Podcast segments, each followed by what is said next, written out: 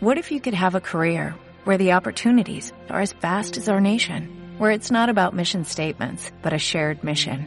At U.S. Customs and Border Protection, we go beyond to protect more than borders, from ship to shore, air to ground, cities to local communities. CBP agents and officers are keeping people safe. Join U.S. Customs and Border Protection and go beyond for something far greater than yourself. Learn more at cbp.gov/careers. ¿Qué tal? ¿Cómo estáis? Bienvenidos a Oposiciones de Educación. Soy Diego Fuentes, maestro, profesor y preparador de oposiciones. Hacía tiempo que no me presentaba así. Y hoy tenemos el honor de, bueno, de tener aquí a, Guille. Hacía también mucho tiempo que no teníamos una entrevista, así que muchísimas gracias por venir, Guille. Y ahora él se presentará un poquito, pero es docente de primaria y educación física, es experto en metodologías activas, sobre todo gamificación, aprendizaje basado en proyectos y, y en juegos. Actualmente está formando otros docentes dentro del centro de formación de, de, aquí de la comunidad valenciana. Es autor del libro de Expierta, ¿no? Crea tu, tu propia metodología.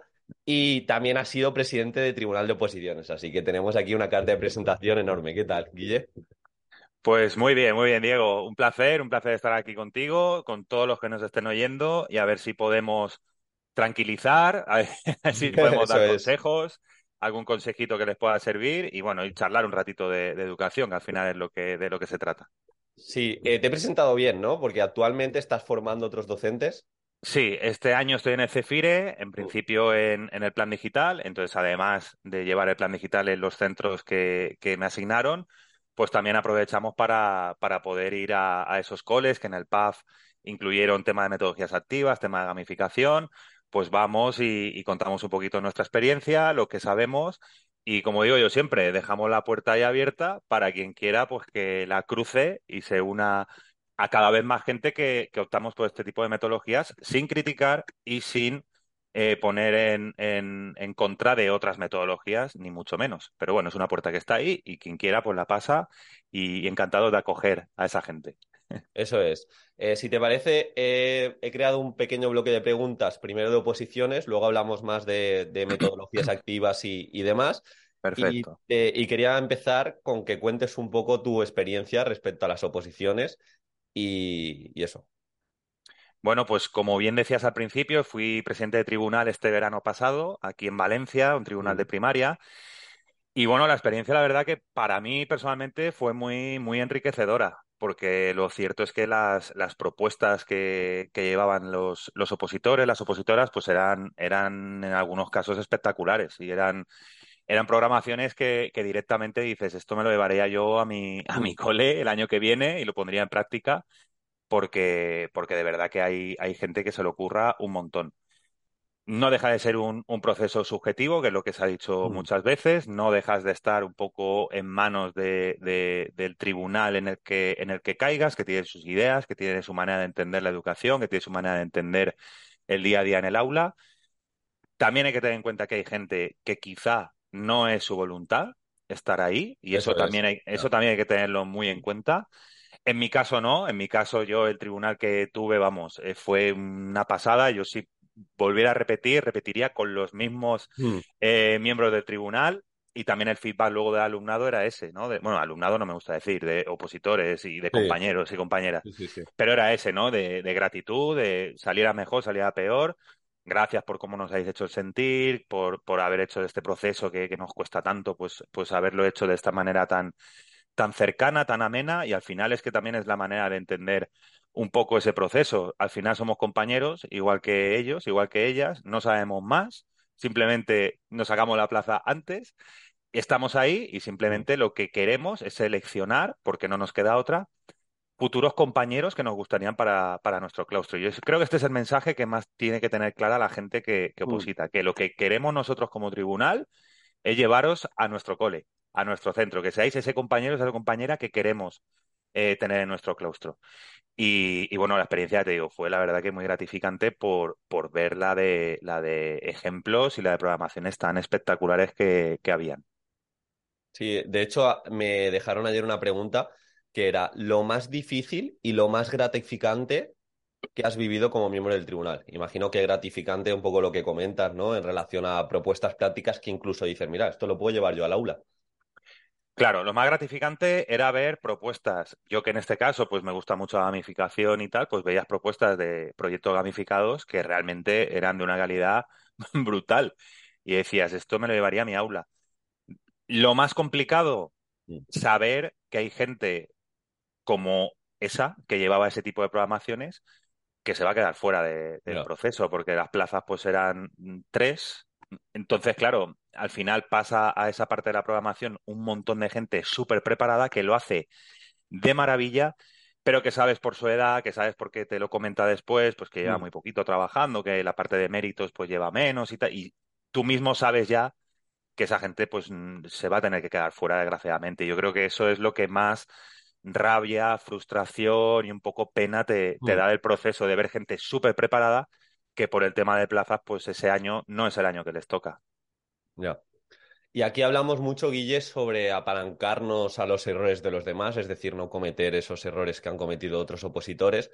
Y te quería preguntar la parte también más negativa, de manera más concreta, ¿cuáles piensan, cuáles piensas, perdón, que fueron los errores más repetidos que viste dentro de, de los opositores? Pues mira, si nos vamos a las dos partes más o menos diferenciadas, la primera parte, que era la parte del tema, la más teórica, en este caso no es este año, en otras comunidades, pero el año pasado era el, el tema, el propio tribunal que lo tenía que leer y que lo tenía que corregir, que era una diferencia a otros años. A otros años tú ibas, sacabas el sobre, leías al tribunal el tema Sí. y ahí pues te permitía, por ejemplo, poder tener algún, alguna falta de ortografía. El tema de las faltas de ortografía y sobre todo los errores de expresión eran muy recurrentes en esa primera parte. Y es algo que, claro, no deja de ser un proceso donde, donde tienes que seleccionar a gente que va a ser maestra, gente que va a ser Mm. profe. No puedes tener, depende de qué errores. Entendemos perfectamente que es un- los nervios, entendemos que son dos horas, que tienes que ir corriendo a intentar meter lo máximo que puedas. Pero hay errores de concreción, hay errores ortográficos que no se pueden cometer. Y eso en la primera parte se repitió en, en muchos más casos de lo que, de los que esperábamos. Y luego en la segunda parte, la parte de la programación, los errores que más veíamos era el querer meter muchas cosas, pero realmente no profundizar en ninguna. Es decir, está de moda el tema de las metodologías activas, correcto. Entonces ves opositores que quieren meter mucho, quieren citar a muchas, pero realmente no eh, profundizan en ninguna.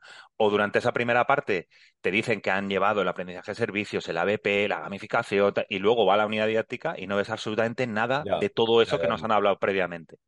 Y ahí, claro, es, es, eh, cuando tú ya eh, eres un poquito experto en este tema, sabes perfectamente quién de verdad lo ha trabajado y quién de verdad pues lo ha puesto porque, bueno, está de moda, pues voy a ponerlo, ¿no? Igual que un poco la inteligencia artificial, que a lo mejor hay gente que dice, la voy a nombrar porque está de moda ahora. Yo, mi consejo es no nombres nada que tú no hayas llevado a la práctica previamente, porque si encima has tenido el feedback de tu alumnado, vas a poder decir ese feedback al tribunal. Y ojo, no tienes por qué decir que el feedback ha sido positivo siempre, sí o sí. Puedes decir que has hecho o has generado una metodología activa en un tema concreto y que no te ha funcionado. Claro. Y eso el tribunal lo valora mucho también. Decir, mira, es que no siempre va a funcionar, que luego las metodologías activas hay muchas variables y, y, por ejemplo, un, un- un- un pilar básico son el trabajo cooperativo en estas metodologías activas. Si tú no llevas el trabajo cooperativo y tú al tribunal no muestras que el cooperativo es o está en el día a día en el aula, Mm. no me metas a aprendizaje de servicio porque sé que no se va a poder hacer si no hay un trabajo cooperativo previo. Mm. Son cositas que, que eso, que la gente a veces recurre mucho el me- querer meter mucho porque piensa que va a mostrar que sabe más, pero yo prefiero dos metodologías bien desarrolladas, con referencias, Mm. donde yo vea que se ha trabajado de verdad, a que me cites seis o siete y que luego en la unidad no vea ninguna. Totalmente. De hecho, Guille, eh, bueno, tú lo sabes porque de hecho vas a participar en, en la formación la semana que viene, pero yo tengo una formación que es de creación y exposición de la unidad didáctica y pasa mucho porque también hemos dado clase de aprendizaje, servicio, cooperativo y demás.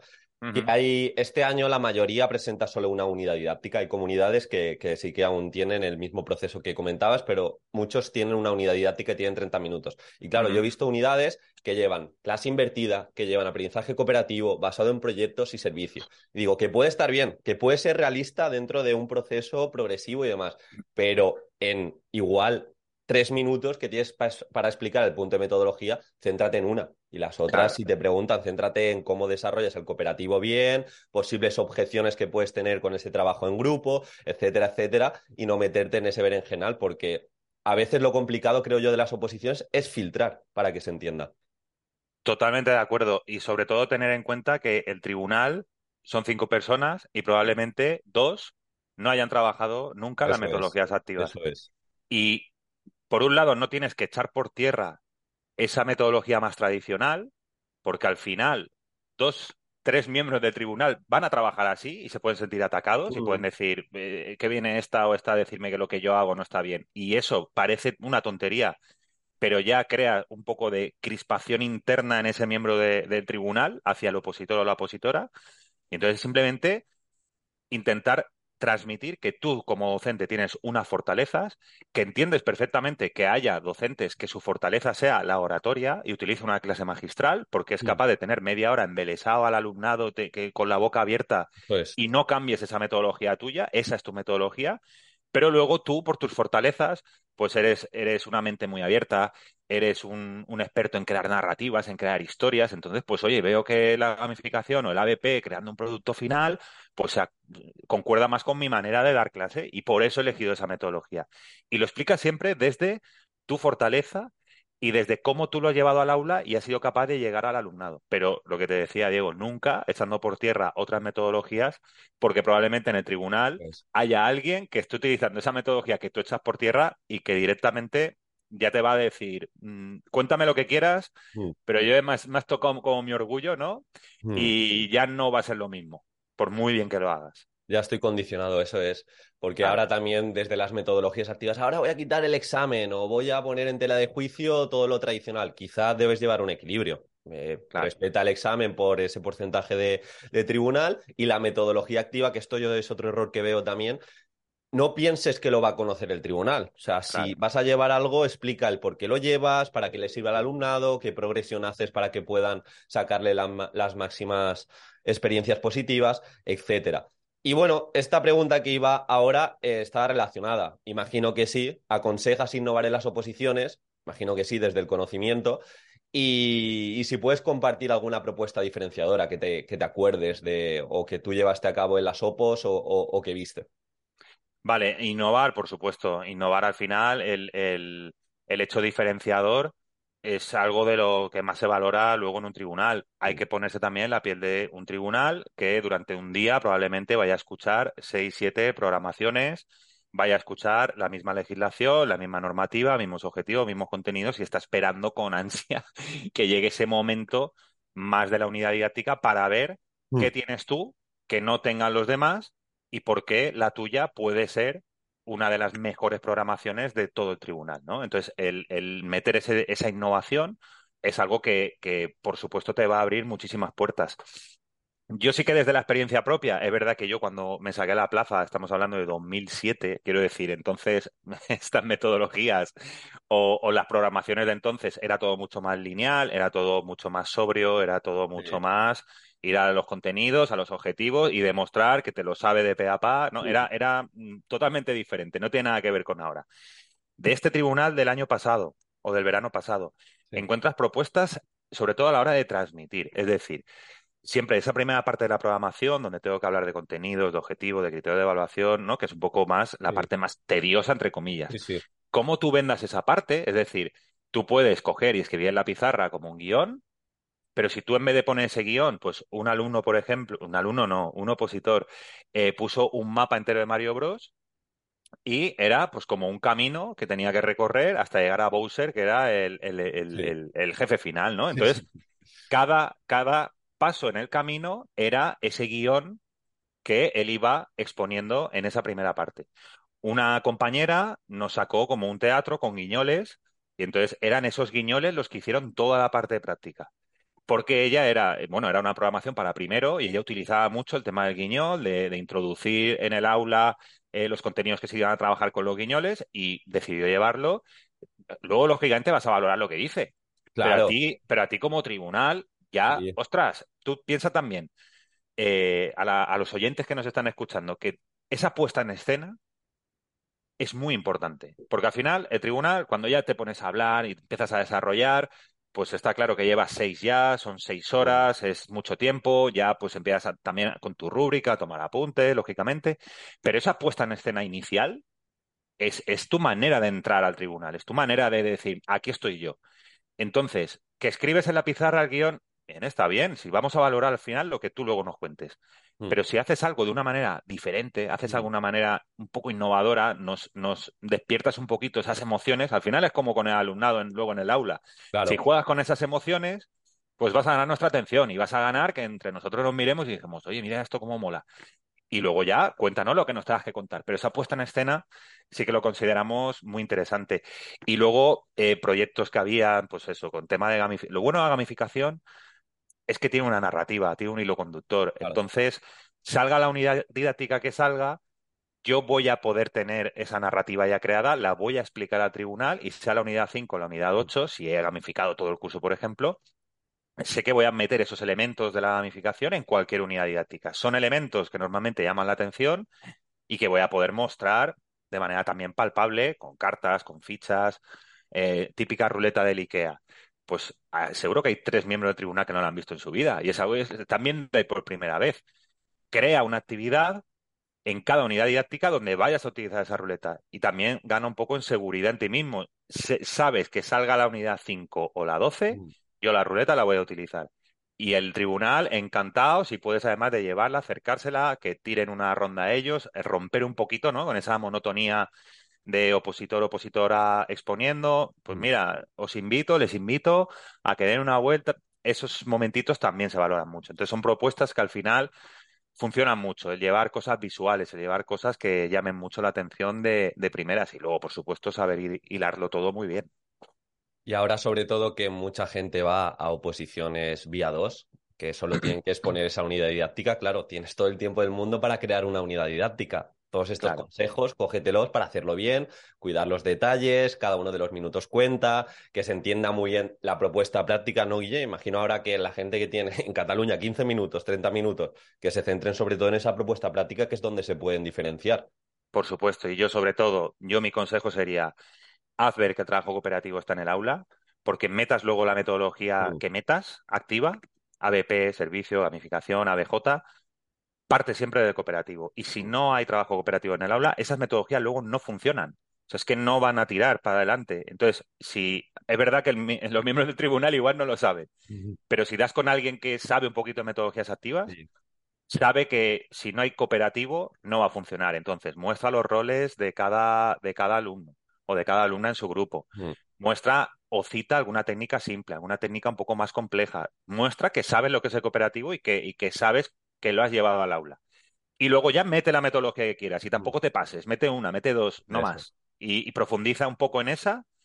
Y por supuesto, si utilizas eso, ABJ, gamificación, por proyectos, pues algo visual, porque, porque ya esa temática ya, ya te va a, a conducir a que metas algo súper visual que hayas podido crear. Sí, tota-, totalmente. De hecho, el aprendizaje cooperativo es una de las pocas metodologías que aparece directamente en el currículum. Aparece en el anexo 3 de situaciones de aprendizaje y es de las que más tiene evidencia. Desde el año 2000 hay miles y miles de estudios, así que desde ahí lo podemos también justificar. De hecho, bueno, ahora te quería preguntar también, Guille, eh, dentro de la formación de elaboración y exposición de la unidad didáctica tenemos una clase enfocada a cooperativo, cómo presentarlo y cómo llevarlo al aula. Cuenta un poco lo que vas a hacer la semana que viene, que se va a quedar grabado también, pero cuenta un poquito para que la gente que nos escuche y que esté dentro de la formación, pues lo que se va a llevar. Pues la semana que viene vamos a hablar de gamificación. Vamos a hablar de no esta metodología, porque la gamificación no es una metodología, que eso ya es como un error. Eh, a ver, quiero hacerla de, de la gamificación porque hay mucho falso mito sobre ella y hay mucha confusión acerca de, esta técnica de aprendizaje. Todo el mundo, cuando venía mejor en el tribunal, ¿no? he utilizado de metodología la gamificación. Y claro, yo dentro de mí decía, no es una metodología, ¿no? Porque hay como mucha confusión. Entonces, vamos a hacer una ponencia sobre gamificación Va a ser todo súper práctico, va a ser todo súper visual, muy poquita teoría, todo práctico, muchos ejemplos para todas las etapas. Y lo que me decías tú, para inspirar a tope. Claro, infantil, primaria, secundaria, muchas herramientas que yo puedo utilizar mm. y lo que se basa esta, esta ponencia es que quien la ve, la bombillita se le encienda con algo que ha visto, con una herramienta que me ha gustado, con un ejemplo que he visto de gamificación y que igual no ese, pero yo, como tengo mi alumnado, lo conozco, yo sé que esto puede funcionar y seguro que va a conseguir inspiración y lo va a poder llevar al aula, porque todos hemos empezado así. Hemos empezado inspirándonos en algo que hemos visto, en un proyecto que ya está creado, en la manera en la que lo hemos llevado al aula, haciendo sus cambios y editándolo y, y adaptándolo a nuestro alumnado, pero luego es el camino que me va a llevar a mí a crear mi proyecto desde cero. Crear un proyecto desde cero, desde una metodología activa, sin tener algo de inspiración, vamos, es algo súper complicado y no, no, no va a funcionar. Entonces, lo que se basará este martes será en ver bien qué es la gamificación, jugar con quien esté en directo, porque a través del juego, pues vamos a ver cómo, cómo podemos aprender. Y sobre todo eso, servir de inspiración y tener un montón de ejemplos que yo puedo adaptar a, a mi programación, ya bien sea para las oposiciones o ya bien sea para mi aula, decir esto, yo veo que un proyecto de un mes, un ABP de un mes y metiendo la gamificación, porque lo bueno que tiene la gamificación es que envuelve a la metodología que yo lleve. Hmm. La gamificación es como una carcasa, es como un envoltorio de mi metodología principal. ¿Qué es el ABP? Pues ABP y la gamificación envuelve. ¿Qué es tradicional? Tradicional y la gamificación envuelve. No es una metodología en sí, es una técnica para envolver a la metodología que yo lleve. Y es una formación que estoy haciendo en los centros y todo el mundo está encantado porque, porque aprenden lo que es y, y sobre todo dicen, ostras, pues, pues sí que se puede llevar al aula. Yo soy de infantil y yo creía que la gamificación infantil es imposible. Y no, no, claro que se puede. Con otros componentes de la gamificación, Claro. no, pero claro que se puede llevar. Pues qué guay, tengo, tengo ganas ya, Guille. Va a estar Eh, chulo, va a estar chulo sí, seguro. sí. Y se va a quedar grabado, ¿eh? Si alguien no puede venir, lo haremos de 5 a 7, pero eso ya sabéis que todo se queda grabado y cuando entréis a la formación, pues lo, lo podéis consumir. Un poco por cambiar, y ahora creo que tiene más peso incluso, eh, hay un porcentaje de opositores que tienen bastante miedo escénico. Entonces, no sé si tienes ahí alguna recomendación de cómo superarlo también desde el punto de vista de tribunal. Imagino que es incómodo, ¿no? Ver a una persona que está ahí que no puede, no puede comunicar.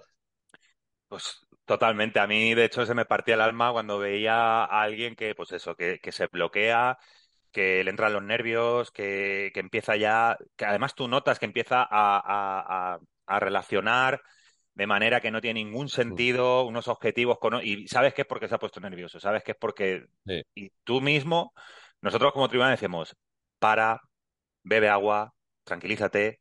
Y ese es uno de mis primeros consejos. Si ves que te bloqueas, si ves que no, no, esto está siendo un desastre, madre mía, esto que yo me lo sé, pero es que me, me he puesto como un flan, para. Es decir, antes de empezar a hablar y a decir cosas que no tienen sentido, antes de transmitir que, estás hecho un flan, para, eh, mira, paro cinco segundos a beber agua con su permiso, que normalmente el tribunal, estamos en junio, julio, hace calor, hace... eh, hay bajadas de tensión porque las hay, somos los primeros empáticos que van a decir, no hay ningún problema, para. Yo para mí, uno de los grandes consejos es, eh, el tribunal son compañeros igual que tú. Y tú desde el primer día, desde que te hacen el llamamiento el secretario o secretaria del tribunal, observa al tribunal, observa cómo son, observa a esa persona que tú piensas que, que ha tenido un gesto contigo cuando le has entregado el examen, una sonrisa, algo. Al- Tú al final de cinco personas vas a ver a alguien que te va a transmitir por lo que sea más confianza. Y el día de la exposición, mira mucho a esa persona. Es decir, para nosotros, eh, lo que está robotizado no funciona. Yo, una persona que está exponiendo y está mirando la pared, porque yo en la pared tengo ahí mi mapa mental, o es que si les miro a ellos me pongo nervioso, entonces voy a mirar la pared, eso crea un efecto en el tribunal de, de rechazo, porque dices, a ver, al final tú nos estás contando tu programación, nos estás contando una película que has montado, y además es tu película, nos la tienes que contar a nosotros que está claro que es difícil porque hay gente que tiene ese miedo escénico que se pone muy nervioso, pero busca siempre la mirada del tribunal. Vas a tener a alguien del tribunal que va a estar tomando notas todo el rato y es que no te va ni a mirar. Vas a tener a alguien que va a estar con Mm. su tablet porque la programación se envía eh, de manera electrónica y va a estar ahí con la tablet, nada más que mirando la programación, que la unidad didáctica que estás diciendo todo lo que pone en la unidad didáctica y no te va a mirar. Busca esa persona que te mira, ese contacto visual, esa persona que te asiente con la cabeza cuando, cuando estás contando algo, porque te va, vas a ganar en confianza. O sea, tú mirando a los ojos a alguien, sintiendo que alguien te está escuchando realmente, vas a ganar confianza en tu discurso. Si tú estás robotizado y estás mirando a la pared en el momento, ya no digas algo como tenías que decirlo, ya te vas a cortar. Y no, intenta crear una conversación lógicamente diciendo y memorizar y teniendo que decir de memoria y tirereta todo lo que tengas que decir, pero busca eh, crear un ambiente de conversación, un ambiente de, de, estar con nosotros contándonos algo como podrías estar en tu claustro explicando un proyecto súper chulo que has hecho y vas a los miembros de tu claustro a explicarles lo que has hecho.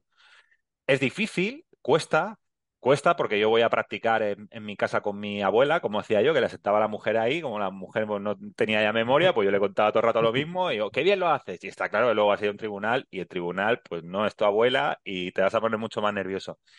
Pero piensa también que una vez te inicias, una vez empiezas, te vas a tranquilizar. O sea, una vez eh, ya ha empezado, ya empiezas un poco que no sabes ni lo que estás diciendo, estás tan nervioso que es que no sabes ni, ni lo que estás diciendo, pero vaya un momento en que sí. Y sobre todo, busca ese contacto visual si vas a llegar a una parte que dominas menos. ¿No? Tú en tu cabeza tienes ese guion y sabes que los ocho primeros puntos los, los llevas muy bien, pero que cuando llegues a los criterios de evaluación, tú ya sabes que cuando llegues a los criterios de evaluación, ostras, que sé que es que hay dos que no me... Busca, es el momento de buscar ese contacto visual con esa persona de tribunal que más confianza por lo que sea te haya generado, porque te va a tranquilizar mucho más. Y sobre todo es intentar que no sea muy robotizado. Intentar todo hacer referencias a tu aula, porque también te va a dar esa tranquilidad de no tengo que vomitarlo todo de pe a pa. Es, es, más conversación, no es tan robotizado. Y eso el tribunal lo valora muchísimo, Diego. Sí, yo creo que también un buen consejo es enamorarse de tu propuesta. O sea, claro. enamorarte de que lo se que nota llevas. mucho, se nota mucho quién la lleva, que no la ha puesto en práctica nunca, quién se la han dejado y la ha editado, y quién se la ha currado y quién se, y quién es suya, y al final es tu bebé. Es Claro, tu nene. es- Yo tengo una nena y la más guapa, pues tú, tu programación, Lo lo mismo. Y te apetece explicárselo, te apetece que se lleven cosas de esa unidad didáctica. Y, y no pasa, tampoco pasa nada porque imagino que hay un porcentaje de, de opositores que no han ejercido nunca. Claro. Simplemente lo tienen que trabajar más, tienen que incluso preguntar objeciones a, a gente que esté dentro de, de su día a día y conocer muy bien lo que lleven. Y ya está, pero también lo pueden, sí. Exacto, yo cuando sí, es verdad que cuando digo lo de decir que en tu aula ha funcionado, Sí, es verdad que te refieres más a, a gente que la haya podido llevar a la práctica. Si no la has Sí. podido llevar a la práctica, muestra que sabes de lo que estás hablando. Muestra que sabes perfectamente los principios básicos de la BP o los eso principios es. básicos del trabajo cooperativo. No hagas referencias a que la has llevado al aula, porque siempre existe la posibilidad de que te puedan preguntar y en qué aula has estado este año y en qué colegio has estado, y entonces la puedes liar. Entonces, tampoco eh, fantasees y cuenta lo que llevas, lo que te has currado y por qué eso es lo mejor para ti. Y si lo transmites, mm, vas a tener mucho camino ya ganado. Sí. Antes de pasar a las preguntas de metodologías activas, eh, rescato una pregunta que me dejó Alba, que dice, lo hemos comentado por encima, pero dice, ¿qué deberíamos evitar para no resultar repetitivos tras tantos opositores que irán delante? Pues mira, para mí un aspecto muy importante y sobre todo con el tema de legislación es hilar la legislación dentro de tu, ya bien sea programación o ya bien sea del tema. Eh, no, no queda nada, no queda bien directamente cuando tú en un tema empiezas eh, ese tema y te sueltan toda la legislación de golpe, sin estar contextualizada, sin Mm. estar hilada a, a ese propio tema. No queda bien que en una programación tú me sueltes todo el Real Decreto, la ley orgánica esta, la otra, porque sí.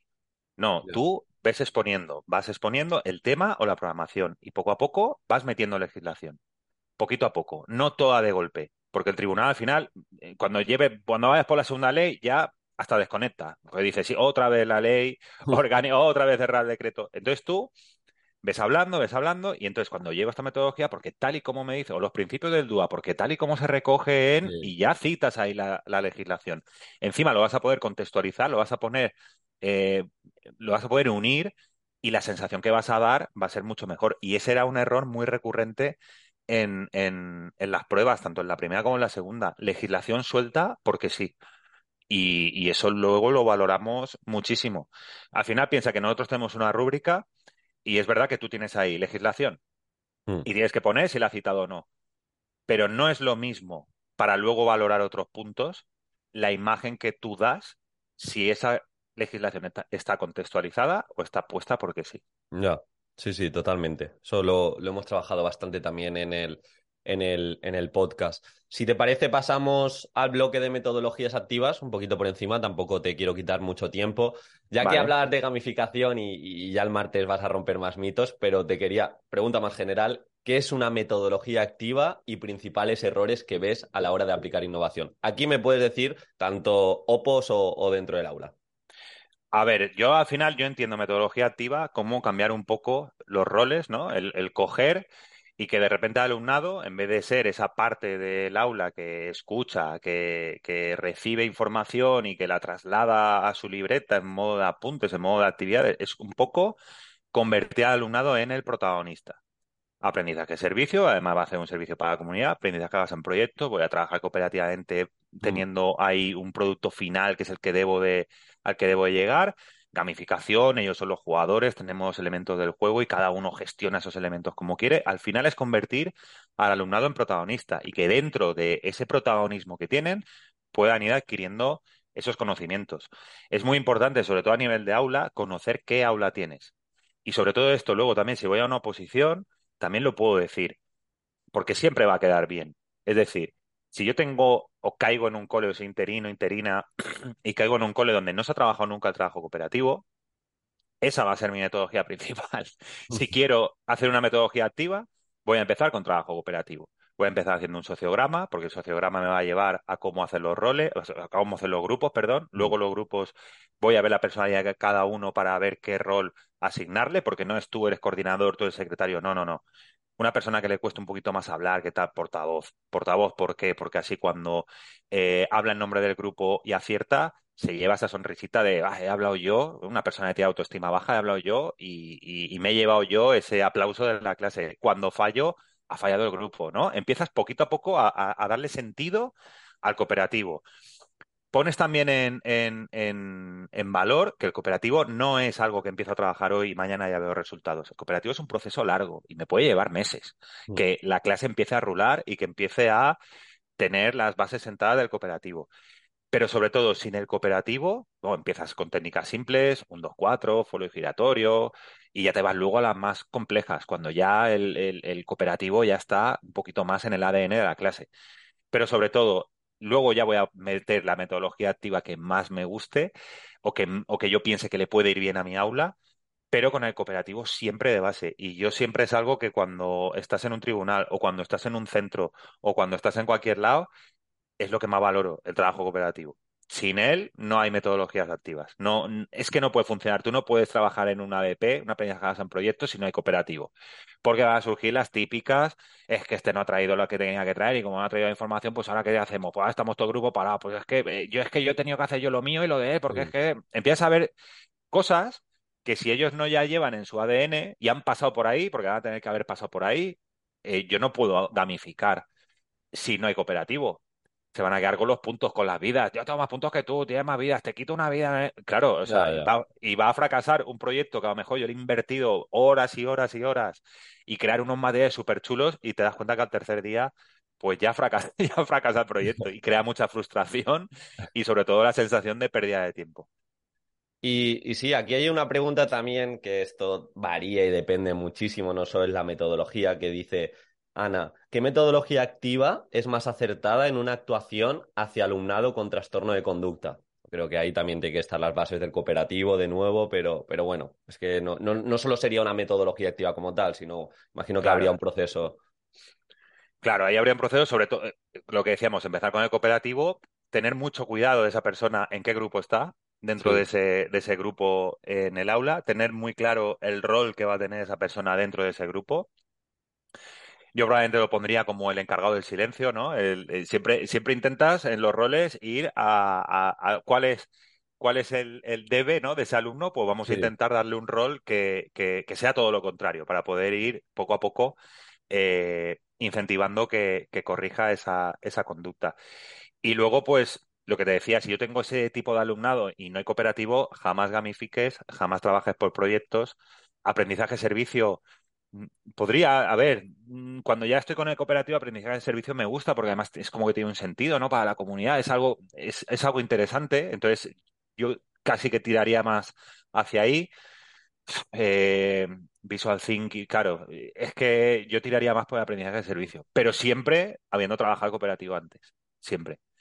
O dejarme ese aprendizaje de servicio para el tercer trimestre, dos primeros trimestres con mucho cooperativo, una clase a lo mejor un poquito más, más magistral, y, luego ya empezar a meter eso, una aprendizaje de servicio por proyectos, probar con un proyecto, un tema de sociales, de naturales, algo que me, que me dé hacer un diario de viaje, hacer un flipbook, hacer un juego de mesa, algo que, que me pueda hacer así un producto final chulo y probar. Al final esto también se basa, Diego, en probar. Y, vas a probar cosas y van a funcionar y otra que tú crees que va a ser una pasada, pues de repente no funciona. Y esto, esto es el día a día nuestro. Aquí no hay recetas, es una no, social, no hay uno más uno son dos. Igual hay personas que le funcionan, por el grupo clase igual no funciona una metodología en un momento y necesitas ir al tercer trimestre. Pues bueno, Em, claro, aquí hay una pregunta que es más de, cole, más de instituto, que dice Frus80, ¿cómo luchar contra los compis que se, niegan a gamificar y no te dejan hacerlo tampoco? es complicado, ¿eh? es que me diga cómo hay que hacerlo, porque al final a, los que lo hacemos es a los primeros que nos pasa, y a mí el primero, ¿eh?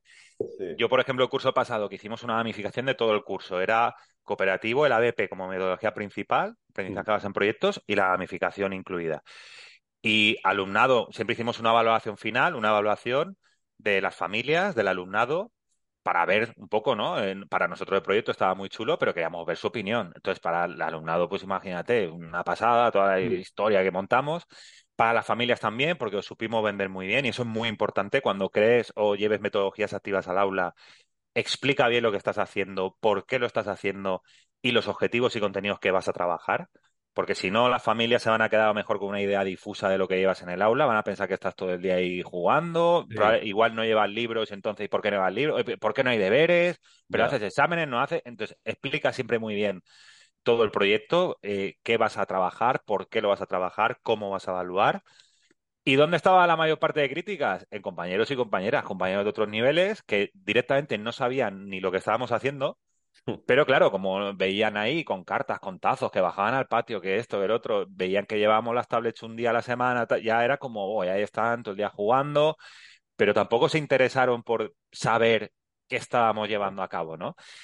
¿Qué hacer con ese tipo de compañeros? Sobre todo, no ser exclusivo, es decir, lo que decíamos al principio, no criticar, o sea, eso que lo que no te gustaría que te hicieran, no hacerlo tú. Es decir, si tú llevas otra metodología y esos compañeros llevan otra, esa metodología, pensar que es porque sus fortalezas las, las ponen en práctica con esa metodología, nunca criticarlo y simplemente poner valor en lo que tú has hecho. En lo que yo he hecho es algo que ha funcionado, es algo que yo he llevado a cabo con el alumnado y estas son las opiniones del alumnado y estas son las opiniones de las familias.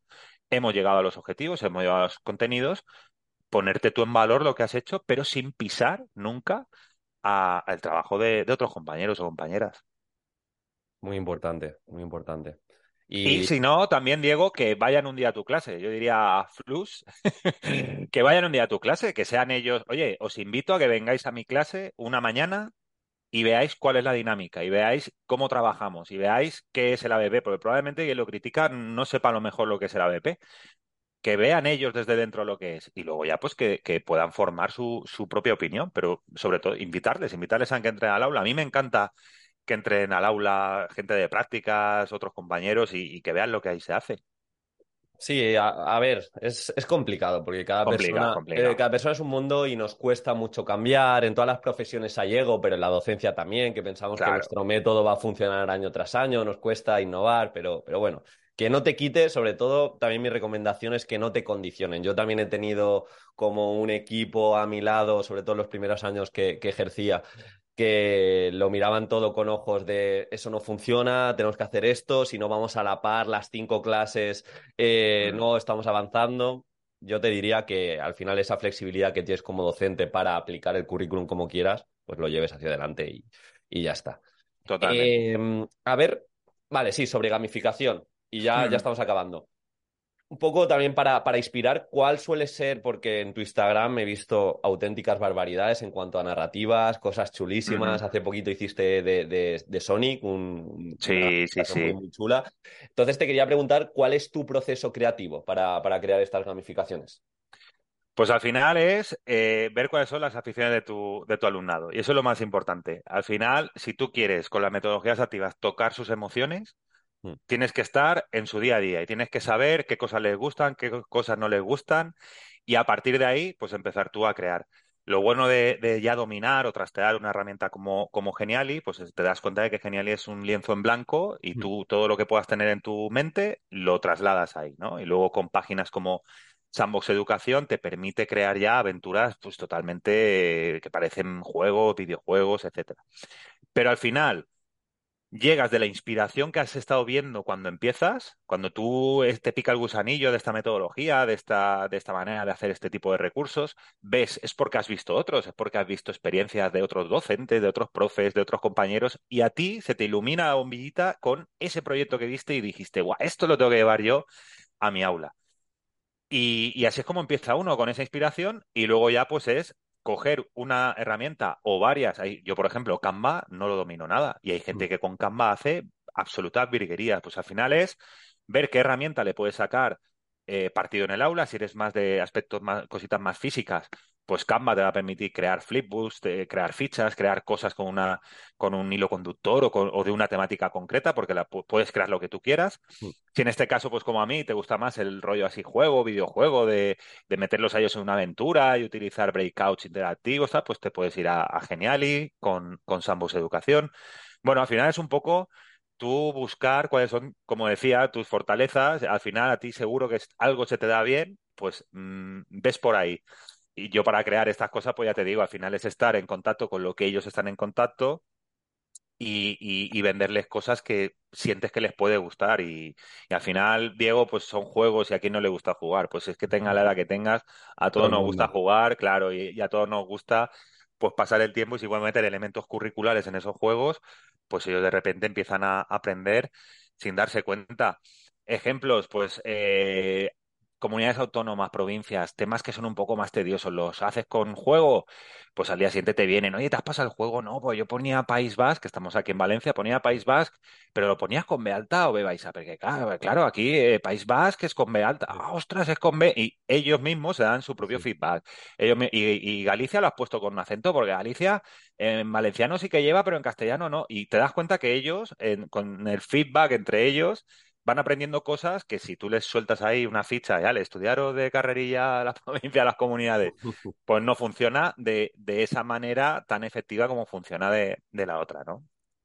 Sí, sí, al final eh, hay muchas alternativas. De hecho, hace poquito Pepe, que es otro compañero que trabaja conmigo, él llevó toda su unidad didáctica, bueno, su programación con una pequeña narrativa en la que ponía ejemplos de su propio pueblo, de calles de su pueblo. Pues bueno, eh, también es, es otra forma de, de embelesar al, al tribunal. Ahora, para volver a las oposiciones que te quería preguntar, Guille, eh, consejos para esta recta final. Vamos, vamos a acabar ya, si te parece.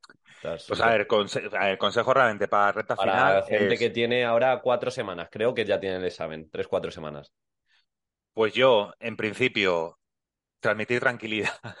Que suena, suena muy, a ver, es verdad que suena que te van a decir, pero ¿qué me estás contando? Pero es verdad, tranquilidad. Has hecho un trabajo ya, has llegado hasta aquí. Estás ya a puertas de, de ese momento tan temido cuando lo veías en Navidad, que decías, va a quedar un montón y, y ya lo estabas preparando, ya llevabas ahí a tope, pues ahora sí, estás ya a puertas. Entonces, tranquilidad, poder tener algún mapa mental de cada tema, es decir, poder tener en una hoja, poder tener los aspectos clave de cada tema y todos los días repasar, hoy me repaso 10, mañana otros 10, pero ir teniendo ya pues esas mecánicas un poquito de repaso de las cositas más eh, fundamentales de cada tema que tienen que tener. Programación, muy probablemente la programación la tengas ya, si no cerrada, pues ya hilada con su hilo conductor. Coge consejos que puedas escuchar de, de tus formaciones, Diego, de charlas como esta, cositas que te puedan venir a la mente y decir, bueno, pero nunca hagas ahora ya cambios drásticos. Es decir, tú ya tienes tu producto creado, puedes a lo mejor enriquecerlo un poquito con algo que he escuchado, vale, pero tampoco ahora digas voy a cambiar de repente eh, la programación o voy a crear un proyecto eh, y lo voy a incrustar aquí porque te va a quedar eso, te va a quedar postizo, te va a quedar como incrustado. Tú lo que tengas, piensa que es tu propia creación, piensa que es lo que tú tienes que defender. Y entonces en estas cuatro semanas coge consejos como ese, cómo poder transmitirme al tribunal, cómo poder eh, llegar de una manera más efectiva a ellos, eh, practicar en casa esa expresión corporal que también es muy importante, el, el, el no tener muchos folios, o sea, la acústica para el tribunal, no tener folios que hagan ruido, no dar golpecitos en la mesa porque estoy nervioso, no tener ese boli que estoy clic, clic, clic, clic, clic, clic, todo el rato, que son cosas que parecen tonterías y que luego acaba la prueba y no te has dado ni cuenta que lo has hecho, porque estás tan nervioso, tan nerviosa y dices, y, a lo mejor el tribunal está percibiendo, más, está más pendiente de esa eh, actitud corporal de ese ahora vengo, ahora me vuelvo, ahora vengo, ahora me voy a esta parte y, tú vas entre, claro, piensa en la tribuna, ¿eh? vas entre la rúbrica, el opositor se va para aquí, se va para allá, te va ya a coger un material, te lo trae, luego se vuelve a la pizarra, para no, todas esas cosas, yo creo que estas cuatro semanas es el momento de darle una vuelta a eso, más que a nivel ya de, de conocimientos, tal, donde, bueno, repasar, poder coger consejos como este de la legislación, intentar hilarla, porque ahora ya te la sabrás, pues si tenías pensado meterla toda de golpe, pues quizá momento de darle una vuelta y decir, voy a ver si la puedo hilar en mi, en mi tema o luego en mi programación. Y, nada, y, toda la tranquilidad que se pueda tener al final es mucha presión, son muchos nervios muy probablemente allá donde estés pues sean muy pocas plazas, porque mm, esto no es como hace 15 años, que salíamos con 60 plazas, 70, ahora es todo mucho más reducido. Y también luego pues tener una actitud eh, acorde a, tu persona. Es decir, eh, el tribunal valora mucho a la gente que muestra educación, a la gente. No, no, voy de, no va de hablar de usted o de dirigirte de usted al tribunal, va de esbozar una sonrisa, de un buenos días, de qué tal, eh, mostrar un poquito de, educación y de saber estar, ¿vale? No llevar una actitud de somos eh, eminencias y me voy a dirigir a ustedes como pam, pam, pam, pam, pam, y buenas tardes y me voy y, hasta, hasta nunca, ¿no? O sea, esas cosas parecen tontería, pero luego el tribunal se acuerda de todo lo que has expuesto, tiene su rúbrica, pero se acuerda también de la persona que ha estado ahí.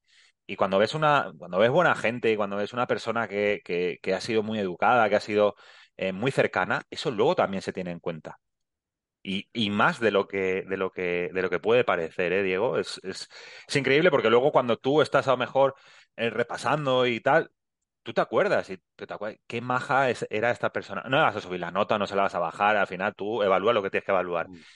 Pero sí que tiene un peso importante en, esa percepción que el tribunal va a tener de ti. Totalmente, totalmente. Y ya eh, esta pregunta, ¿qué sentiste cuando tuviste tú la plaza, Guille? ¿Y qué hiciste? ¿Cómo lo celebraste? Pues mira, al día siguiente mucha resaca, Diego. ¿no? a ver, eh, es verdad que era, era otra época, entonces no era como esta época de redes sociales, de WhatsApp, entonces era mensaje de texto, ¿no? Eh, y tenías que acortar las palabras para que no te cobraran dos mensajes, te cobraran solo uno. SMS. SMS. Eh, a ver, al final sientes, es como, como una sensación, yo pienso, nunca me ha tocado la lotería, pero pienso que sería una sensación parecida, una sensación de querer transmitir a todo el mundo de lo he conseguido, ¿no? Es, es una felicidad, eso al final es un, un premio a a tanto y tanto y tanto tiempo de, preparación, que es una satisfacción muy grande. Pero mi consejo también, pégate el verano de tu vida, este, seas plaza o no seas plaza, o sea, saques la nota que saques, piensa que has invertido tiempo, que has renunciado a planes, que tienes una pareja o unos amigos que te llevan tiempo echando de menos porque estás renunciando a hacer muchas cosas que deberías poder hacer.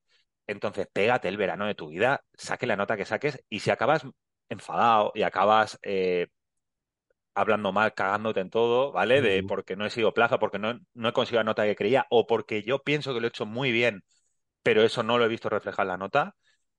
Eh, deja que la oposición o que la programación vuelva a ti, ya volverá a ti. O sea, no te quieras tú obligar al día siguiente, no, no, pues el año que viene, eh, desconecta, pégate de tu verano, disfruta, haz todos los planes que no has podido hacer los últimos meses.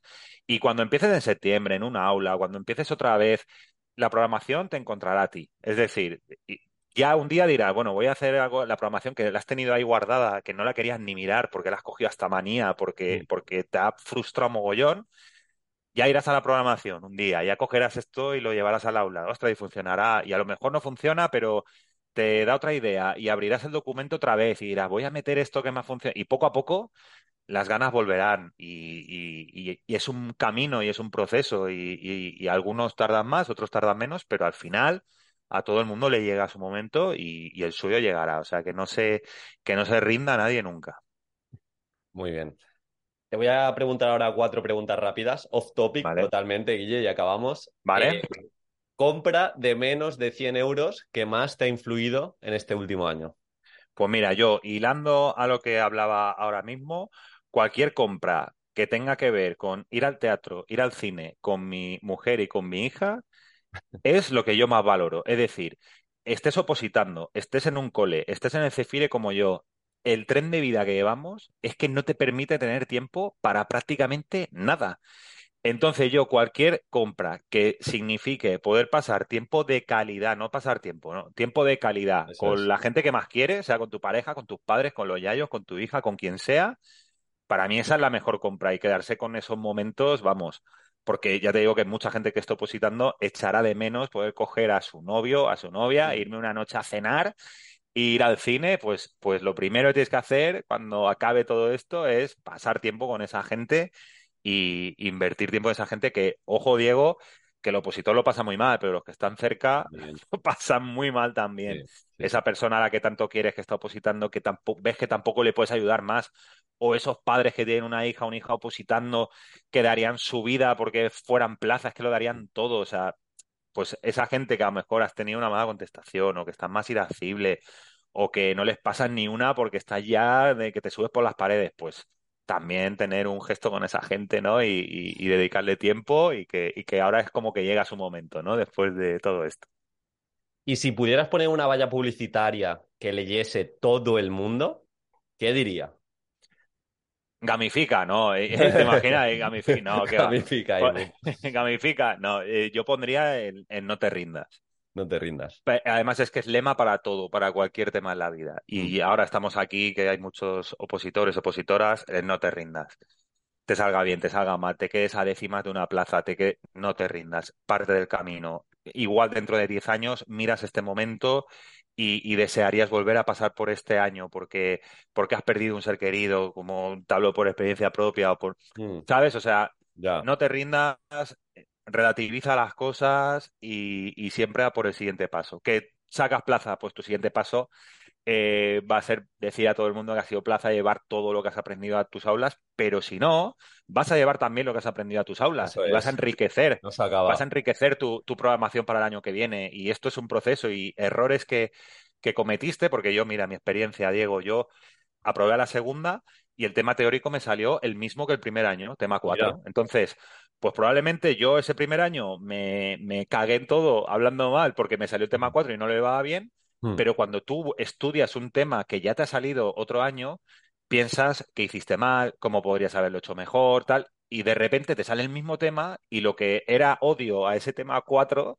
pues de repente se convierte en el tema que recordarás siempre porque te dio la plaza. Es decir, que al final este mundo de las oposiciones parece como una película y que al final todo está hilado y que cuando se tiene que dar, se da, pero no hay que rendirse nunca. Y, tu plaza está ahí. Y si no es este año, será el siguiente, pero estar está como ha estado para todos. Completamente. El mío, por cierto, el de ahora, actualmente sería aquí y ahora, el presente. No vuelve. Claro que uh, también, también, sí, sí. Están relacionados también. Sí, sí, sí. Más de lo que parece. Eh, luego te quería preguntar recomendación de libros que han cambiado tu vida, si quieres eh, compartir alguno educativo y alguno que no sea educativo. Vale, pues mira, yo para mí, cuando yo empecé con este tema de gamificación, pues claro, quieres ir también a, un poco a, las bases, ¿no? A decir, vale, yo sé que esto funciona o yo veo de qué va y digo, esto va a molar, pero hmm. ¿y si un papá, una mamá o un miembro del claustro me dice, ¿y esto por qué? ¿O en base a qué? Y entonces me compré el libro de neurociencia de Francisco Mora, que yo pensé, madre mía, esto va a ser un tostón, o yo además que soy de letra, digo, no voy a entender ni papa. Y es un libro súper interesante de conocer un poco más sobre nuestro cerebro, sobre la neurociencia y de cómo, que además es un poco el lema del libro, cómo el tocar las emociones es lo que impulsa el aprendizaje, ¿no? Entonces, ¿qué viene bien también en modo oposición, ¿no? Ahora que están ahora los opositores opositoras escuchando. Si tú tienes un libro o has tenido la oportunidad de leer tu libro como este de Francisco Mora, el hecho de tú poder no citarlo en la bibliografía y ya está.